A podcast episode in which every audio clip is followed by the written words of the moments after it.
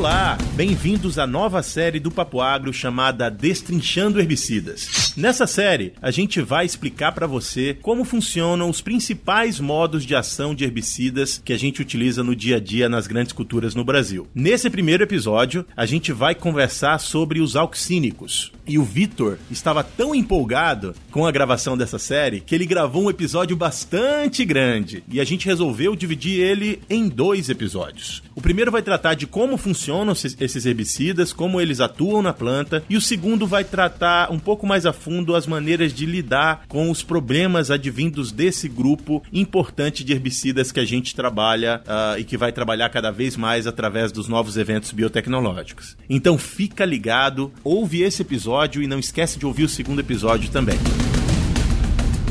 É, Netão, não tem como não ficar animado, cara, quando vai falar de herbicidas. Concorda comigo, né? Ainda mais nessa série gostosa que a gente fez aí para eles, né, cara? Eu tô muito mega animado aqui, vocês podem ver aqui pela minha empolgação aqui, que eu tô muito contente de iniciar essa série aí, né? Então, como o Neto falou, vai ser uma série que a gente vai falar de A a Z dos herbicidas aí, destrinchando os herbicidas. E como a gente tá falando de A a Z, vamos começar aí pelos herbicidas alquicínicos. Começa com A, gente.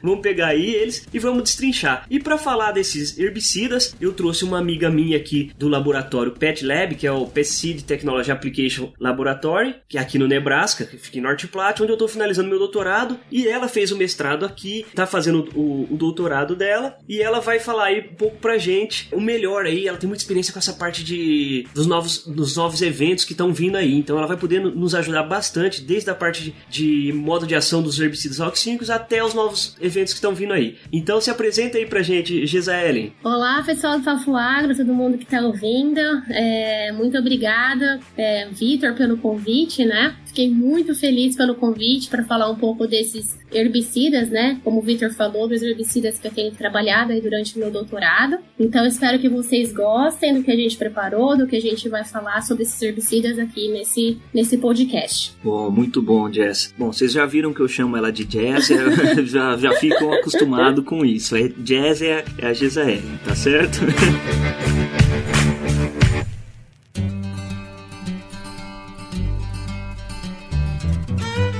Você está ouvindo Papo Agro, o seu podcast sobre o agronegócio. E hoje com Vitor Anunciato.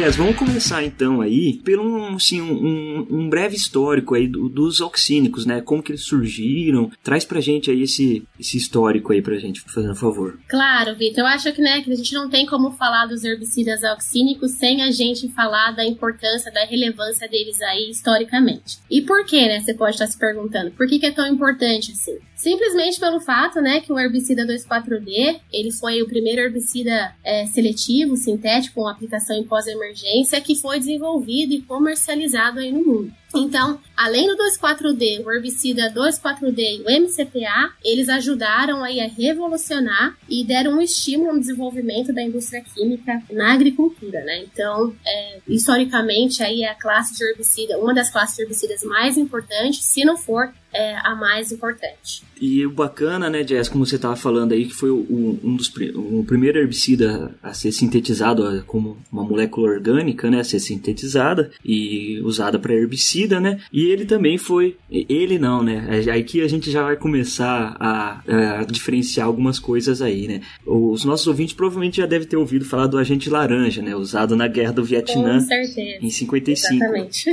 pelos Estados Unidos, né? E você tá famoso agente laranja. E controverso, né, Jazz? É, muita gente taca pau e pedra no, no herbicida 2,4-D pelo agente laranja sem entender o que, que aconteceu por trás, né? Só pra gente desmistificar aí, né, o que que é, o agente laranja é o 2,4,5-T, a maior parte dele, mas também tinha na sua composição o 2,4-D, o MCPA e o pentaclorofenol. São auxinas sintéticas, né? São auxinas é, produzidas sinteticamente e estavam ali em mistura, mas em grande parte era o 2,4,5-T. E quem, quem trazia os efeitos maléficos ali do, dessa, desse agente laranja não é nem o 2,4,5-T, nem o 2,4-D, nem o MCPA, nada disso. Quem trazia era o tal de uma dioxina que estava presente, que era tipo um, um contaminante ali da produção. Como eles estavam em, em tempo de guerra, eles produziam muito rápido essas, essa, esse agente laranja e não tinham tempo de limpar esse, esse produto, de tirar essas dioxinas que são carcinogênicas e teratogênicas, que causam mutações aí. Então, se você pesquisar agente laranja Vietnã, vocês vão ver algumas imagens realmente muito fortes que não, quem não tem estômago, por favor, não veja, porque são realmente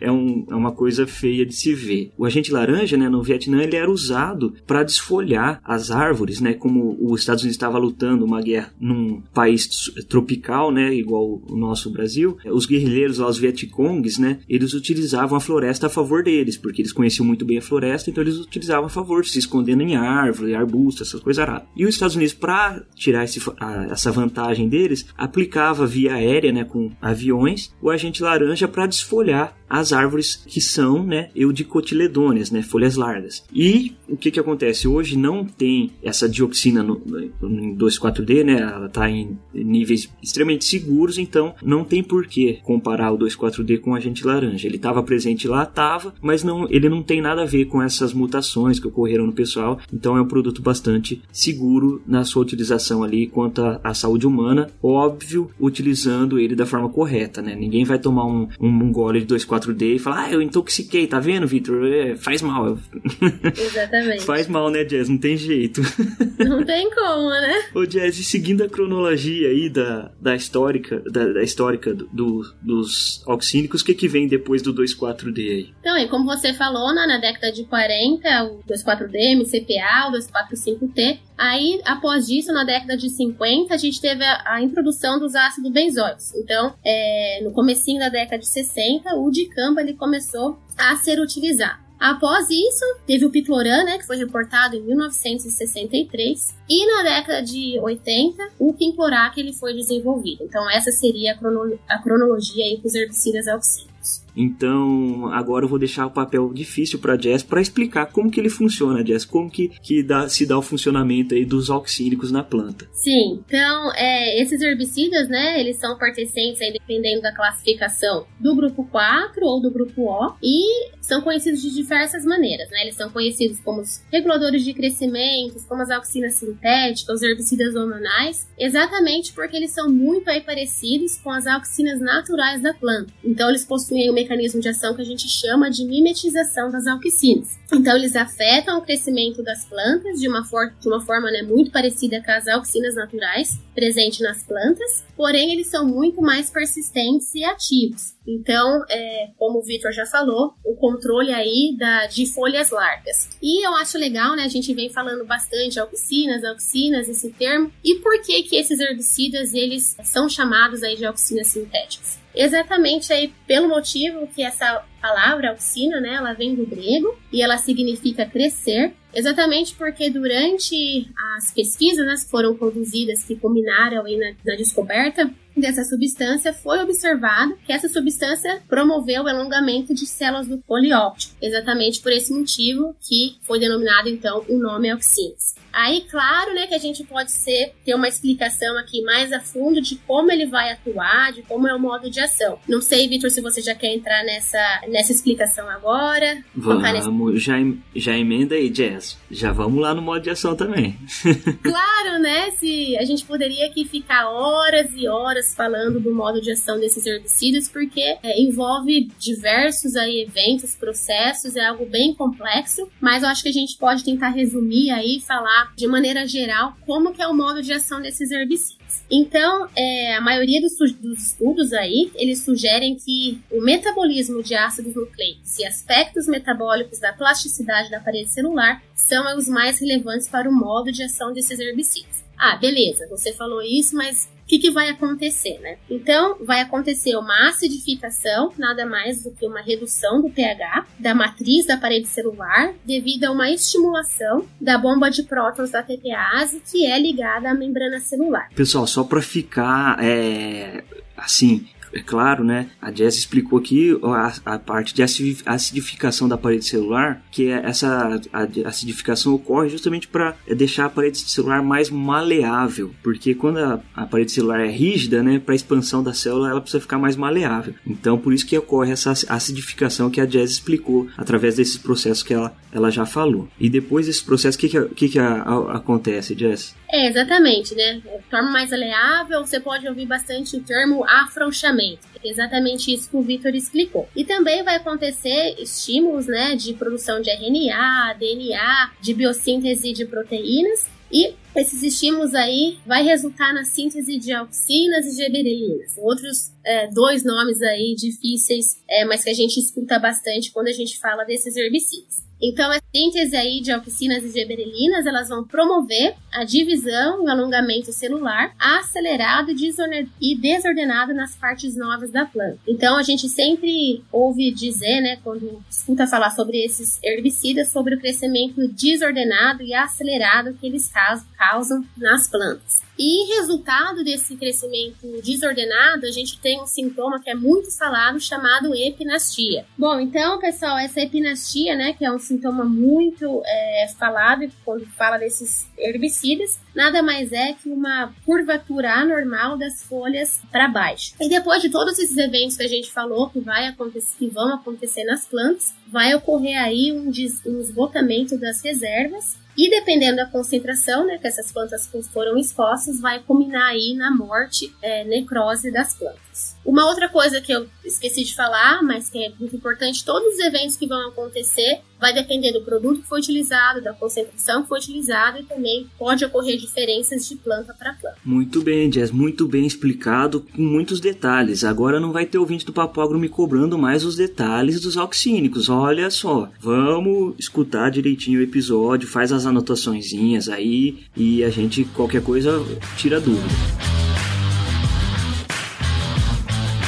Eu estava aqui ouvindo esse episódio sobre alquicínicos e lembrei de diversas questões que eu ainda tenho sobre esse assunto. Se você ainda tem questões também, lembrem-se, a gente está nas redes sociais e você pode encontrar a gente como Papo Agro em todas as redes sociais e no Instagram como Papo Agro Podcast. Deixa sua pergunta lá que quem sabe a gente responde ela para você e também ajuda outros ouvintes do Papo Agro que têm as mesmas questões. Então, só fazendo um resumão aqui de como que ocorre a morte da, da, da planta a, a, partir da, da aplicação dos auxínicos, né? Então, vai ter ali a epinastia, que é a planta crescer desordenada, ela tende a Sabe cobra quando você dá com um pau na cabeça que ela começa a torcer entre nela mesmo assim? A planta faz a mesma coisa. Ela, ela vai torcendo, se retorcendo ali e ela fica toda torcida. Tem também ali o, aquele sintoma na, nas folhas de ela fica encarquilhada a folha, assim, parecendo meio que uma pele de um sapo, assim, a, toda enrugadona a folha. E também ocorre destruição dos, dos tecidos de translocação da, da planta. Então, assim, a planta ela vai morrer por causa disso aí desse crescimento desordenado, esgotamento de reserva, destruição dos tecidos, ocorre a queda das folhas também pela produção do, do etileno. Lembra lá do etileno que é, é responsável pelo amadurecimento de frutas e, e, etc. Ocorre a cisão das folhas, né? as folhas caem no chão após a aplicação por causa do etileno também que, que é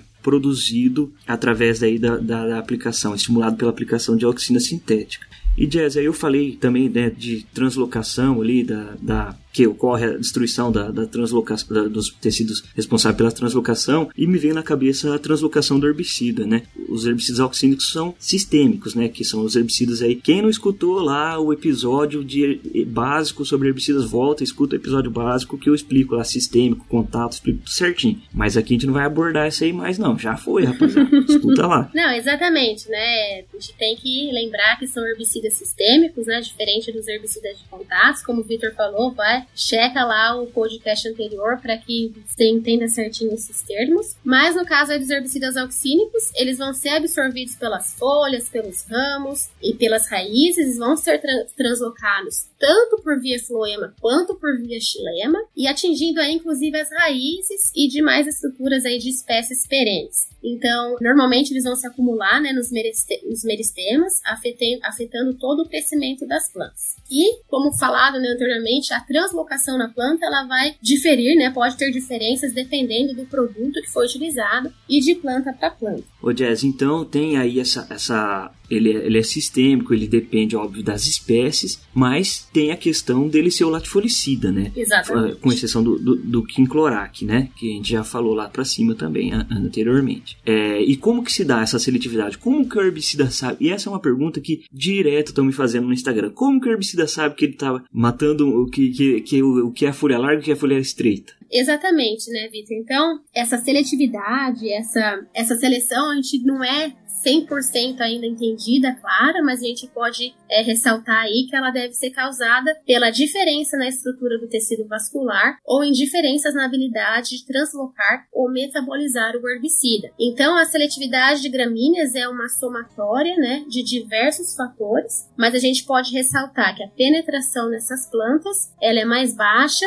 e a translocação aí pelo floema vai ser limitada. Ah, muito bem. Então tem aí a questão, é, realmente é um somatório, né? Aqui é, de, de, fatores que, a, que, as, que as gramíneas apresentam ou que as eudicotiledôneas apresentam que vão diferenciar. Então não é bem o herbicida, né? Que nem o pessoal me pergunta, né? Não é o herbicida que sabe que, que, que, ele está matando, controlando ou não. São diferenças na planta que, que, é, que algumas apresentam e outras não, que fazem com que elas não sejam sensíveis a herbicidas. E aqui eu queria é, pontuar alguns, algumas diferenças que podem estar tá contribuindo para esse somatório. Então não é, são vários fatores que interferem no produto final, que é a planta ser não ser sensível ao herbicida é, auxínico por exemplo, as gramíneas. Então, o que, que as gramíneas têm de diferente que as eudicotiledôneas não têm ou têm de outra forma, né? Por exemplo, as gramíneas têm o tecido vascular delas lá, o que faz o, o xilema e floema, é disperso na planta. Então, o, as, nas eudicotiledôneas,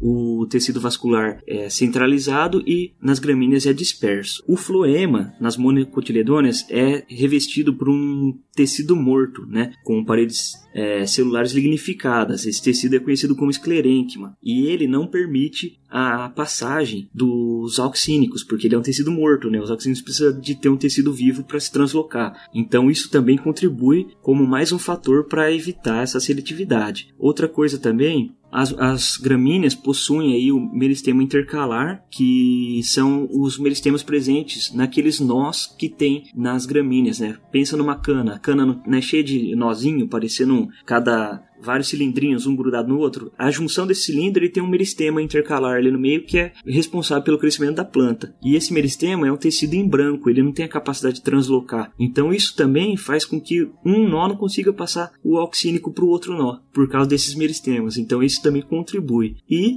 por último, existem evidências aí que mostram que os receptores da auxina das células da, das monocotiledôneas são menos sensíveis a auxinas sintéticas, né? Então ele não aceita muito bem a auxina sintética, então não ocorre esse ligamento aí da auxina para a entrada delas ali na, na célula. Ô, Vitor, acho interessante a gente falar também, né, de culturas que são extremamente sensíveis a esses herbicidas, é, mesmo quando são expostas a doses, doses extremamente baixas, né? Isso, e você pode exemplificar algumas culturas aí pra gente, Jess? Claro, então é. A gente escuta, né, falar muito, já escuta, a gente escuta falar de diversos problemas que podem acontecer em regiões vizinhas, né, por conta de deriva, de aplicações que foram feitas, exatamente porque a gente tem culturas que são extremamente sensíveis a esses esses herbicidas. Então a gente pode ressaltar aí culturas como tomate, a uva, a soja, o algodão, entre outras, né? E exatamente é porque existe uma elevada atividade nessas plantas sensíveis e isso é explicado pela lenta metabolização por essas espécies. Então, como a gente, o Vitor já havia explicando, a diferença entre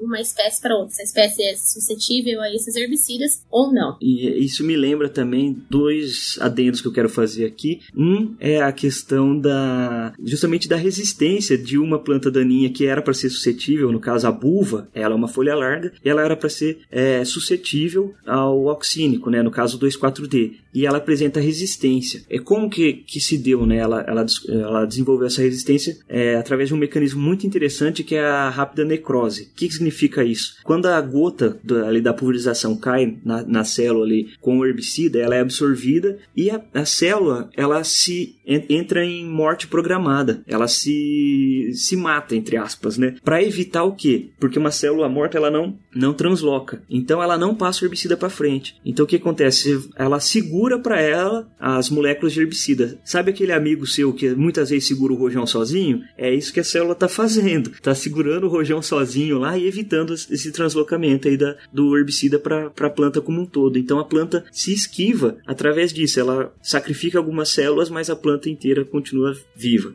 E também o segundo adendo é, falando de cultura sensível, extremamente sensível, a gente tem, por exemplo, um, um caso no Rio, no Rio, Grande do Sul, que eles estão grandes produtores de uva, né, para vinho, e é, a uva é muito sensível a, a, ao oxínico, principalmente ao, ao 2,4-D, que é o mais utilizado aí, e eles têm uma série de regulamentações lá no, no Rio Grande do Sul que estão sendo implementadas aos poucos, é, ainda está em alguns municípios só, mas é justamente para evitar o mau uso do 2,4-D, né? Então quem pode comprar o 2,4-D é só o pessoal que recebeu um treinamento para fazer a aplicação nesses municípios. Eles receberam um treinamento, então eles fazem a aplicação ali de uma forma mais correta, porque eles são treinados para isso. Eles têm que guardar uma série de, de informações sobre essa aplicação, justamente para evitar toda essa questão de deriva que a gente vai abordar mais para frente aí, para quando a gente for falar aí dos novos eventos que, que estão vindo, que vai acontecer aí no Brasil. E outra coisa, né, Vitor, como você tem falado aí do Rio Grande do Sul, são normativas aí que fazem total diferença, né, como você disse, do treinamento, do cadastro, dos aplicadores. E uma coisa muito importante que é o registro aí das áreas sensíveis, né, que você pode acessar online para você saber aonde tem a presença de culturas sensíveis a esse herbicida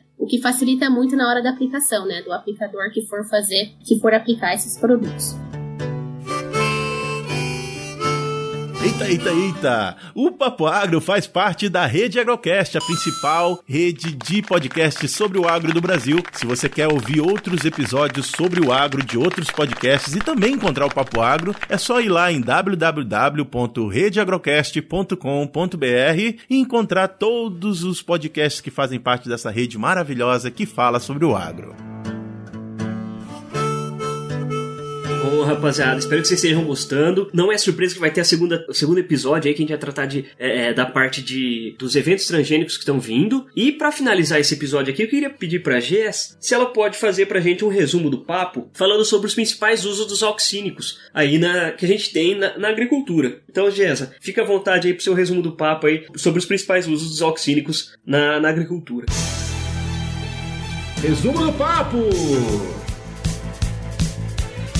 Sim, a gente, né, na nossa conversa, ao longo da nossa conversa, a gente já falou diversos nomes aí dos herbicidas desse grupo, mas a gente pode aí, né, falar do 2,4-D, do dicamba, do MCPA, do aminopiralide, do furoxipir, do picloram, do triclopir. Então esses é, herbicidas eles são usados, né, em culturas gramíneas e em pastagens. Lógico, o registro da cultura para cada produto vai ter uma diferença ou outra, então a importância de sempre checar a bula, ler a bula certinho para ver qual cultura é registrada para determinado produto. E de forma geral, eles são usados nessas culturas gramíneas exatamente pelo motivo que a gente vem discutindo, que é o controle de folhas largas que eles vão propiciar. E a única exceção, como o Vitor já falou, é o quinclorac, que é usado em arroz irrigado, que vai ter atividade em gramíneas. E de maneira geral aí, eles têm baixa né, persistência no solo, então aí menos que uma safra, com a exceção do picloram, que ele pode persistir no solo mais do que uma safra e dependendo aí se, a,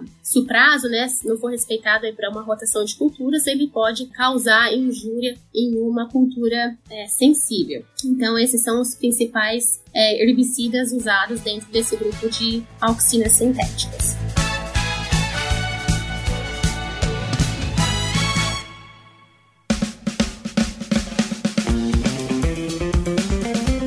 Bom, pessoal, a gente vai pausar aqui esse episódio. Já tá avisado, repetindo, tem a segunda parte dele que vem aí na próxima semana para vocês. Então vocês fiquem ligados que vai estar tá aí já. Vai digerindo essas informações que a gente passou, vai anotando as, as, as perguntas, pode mandar pergunta lá no Instagram pra gente e a gente vai com certeza responder. Quem sabe a gente encaminha pra Jess, ela responde aí pra gente. Então vamos fazer esse, esse jogo aí com a gente no Instagram e vamos falar também o que vocês estão achando da série, gente. Eu preciso sentir a febre de vocês aí pra ver como que tá aí nas coisas aí. Vocês estão gostando, não estão? Como que tá as coisas, beleza? Então, fica no aguardo da próximo episódio e vamos lá, rapaziada. Eu tiro sua roça do mato, sua lavoura melhor. Abraço, rapaziada.